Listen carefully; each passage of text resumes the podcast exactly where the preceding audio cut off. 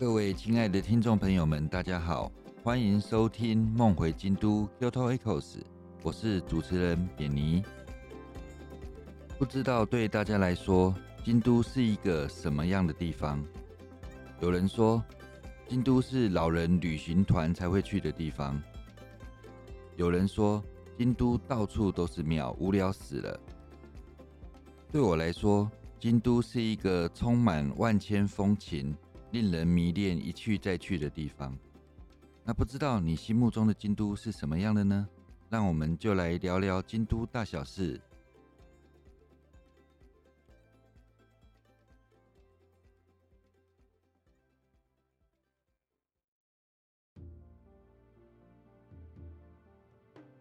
各位亲爱的听众朋友们，大家好，欢迎收听《梦回京都》，我是主持人扁尼。又到了岁末隆冬的季节，这一年也即将过完了。不知道这一年对大家来讲有些什么特别的体验呢？那我们今天就来谈谈在京都过除夕。日本人虽然有一些节日看起来跟华人的农历很相似啊，但是他们过年已经都转为过西历的过年，所以。十二月三十一就是日本的除夕。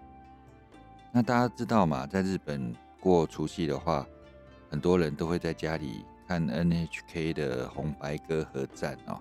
很多台湾人其实也在看，呃，是相当精彩的节目。如果在京都过除夕，会有什么特殊的习俗吗？接下来我们就来谈谈吧。基本上在京都的除夕夜啊。家家户户都会吃荞麦面。第一个是象征长寿，第二个是吃荞麦面把荞麦面咬断，象征切断厄运。那有个特殊的习俗，就是一定要在十二点前吃哦，否则超过十二点会认为不吉利。还有京都人也会在除夕夜吃杂煮，其实就是麻薯汤。以京都特别细致滑顺的白味噌为汤底，里面放着象征圆满的圆形麻薯，这是在京都比较常见的除夕的一些饮食。不知道大家有没有看过一个画面，就是在除夕，然后寺庙里面人山人海，啊，有僧侣在敲钟。是的，这是他们除夕夜的一种风俗哦。就是在除夕夜会敲一百零八响的钟声，基本上他们会在十二月三十一凌晨之前先敲完一百零七下，过了跨年之后再敲最后一下，一共是敲一百零八下。那一百零八下这个数字怎么来的呢？据说在佛教里面，一百零八代表人一生会经历各种。烦恼的种类数量，敲完之后代表烦恼厄运都跟随而去哦。希望新的一年里大家都能平安，没有烦恼，快快乐乐的度过。至于在京都跨年最有名的地方，首推是知恩院。大家常常看到电视上挤满人山人海敲钟的地方，应该都是看到知恩院的实况转播。接下来，我们来谈谈在京都跨年建议的去处。第一个是智恩院，智恩院建立在一六二一年，到目前差不多有四百年了。通常在旅游简介上都会介绍说，它是佛教净土宗的总寺院，它的山门跟玉隐堂是国宝，尤其是它的山门是大型的木造二重门，跟南禅寺的天下龙门。还有东本院士的山门，并称京都三大门。通常大家也会看到知恩院有七个不可思议哦，这个之后我们有机会再跟大家解释。为什么知恩院代表日本成为知名的跨年景点呢？跟纽约时代广场、跟雪梨歌剧院是一样的地位，因为知恩院的钟跟奈良东大寺。还有京都方广寺并列日本三大梵钟，它的钟高达三点三公尺，有七十吨，可见非常的壮观。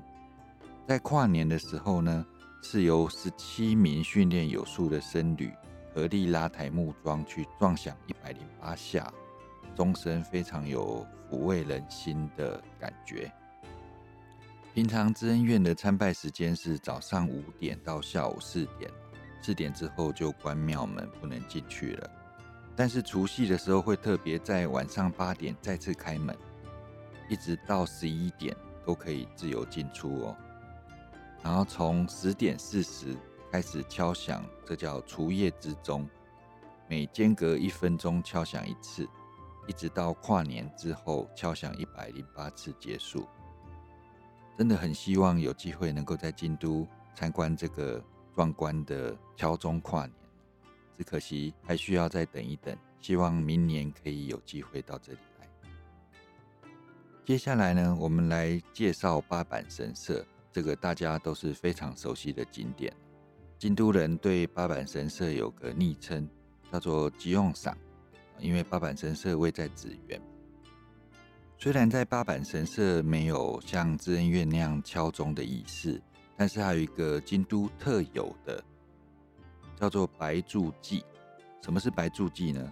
就是八坂神社在每年除夕到新年期间一月一日的凌晨五点，都会举行这个白柱祭他们会在境内的三处灯笼点御神火，焚烧称为官仓柱的白色植物所制成的木片。这种木片它点火燃烧之后，会散发出一股独特的浓郁芬香，可以驱邪避魔。也象征一年无病无灾哦。参加白柱祭做参拜的时候，通常会买吉兆神作为火神，然后把这个火神拿去御神火那边点燃之后，可以在旁边的水桶把它洗掉，就是烧过之后就可以洗掉。那可以把剩下的火神带回家。通常他们会用这个火神来煮叫做玉杂煮的特别年糕料理。相传这样子就可以消除整年灾祸，免于疾病哦。那也可以把这个火神挂在厨房，可以保佑用火安全真的是非常的多用途。白柱祭现场除了点燃火神之外，也有提供白柱酒，一口干掉，寓意一年平安、消灾解厄。这个是相当有趣的祭典，有机会一定要去看看。接下来，我们来介绍在高台寺的跨年活动。大家知道高台寺是丰臣秀吉的正妻宁宁夫人晚年所在地啊，尤其是在枫叶季是非常知名的景点。高台寺在除夕夜期间会开放参拜，当天晚上十点起发放号码牌，然后拿到前一百零八组的号码牌。在深夜十一点五十分开始，就可以在高台寺的钟楼亲自撞钟。这跟在知恩院只能看着僧侣撞钟的状况不太一样，可以亲自撞钟。从十一点五十分一直撞，大概到半夜一点半左右会结束。如果初次体验撞钟的话呢，它有个要诀，就是要先让心情平静下来，再沉着的轻拉绳子。太过用力撞，反而有时候会有一些灼灼的声音，未必会悦耳。这个倒是可以值得尝试。除了高台寺可以敲钟之外呢，台湾人最熟知的清水寺，它也有一个敲钟的祈福仪式。但是清水寺比较不一样的是，它必须要在十二月二十五日先到事务所领取整理券，就是入场券。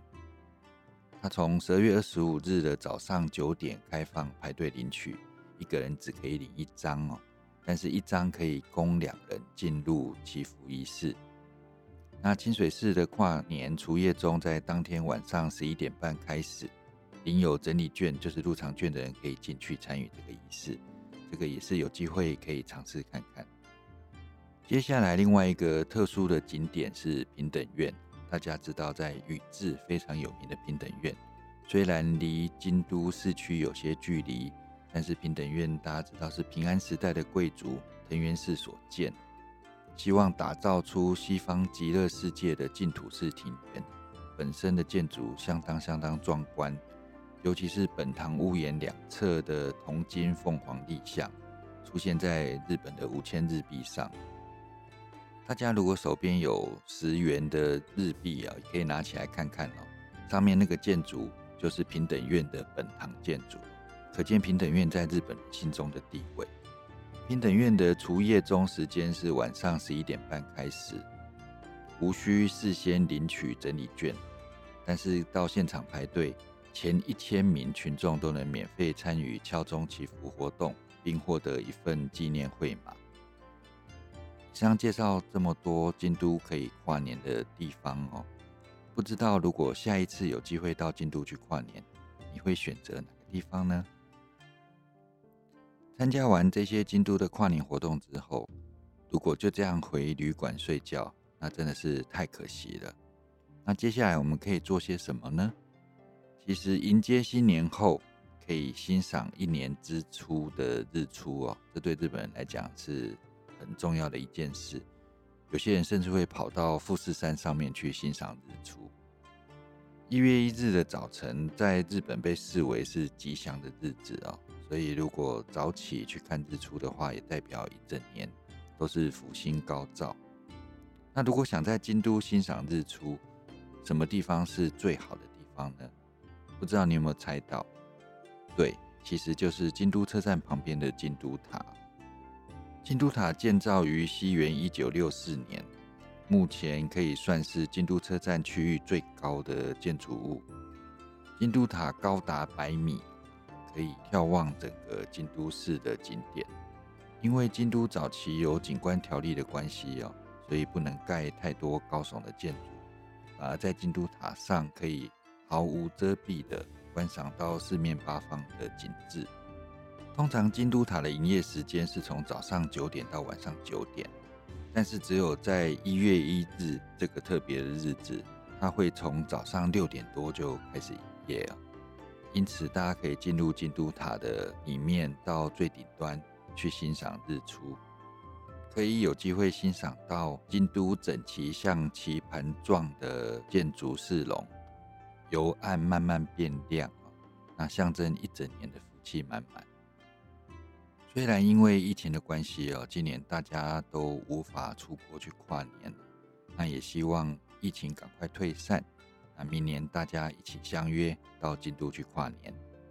谢谢大家，那也先预祝二零二二年疫情退散，万事顺心，大家都可以出国好好的旅游。那我们下次见喽。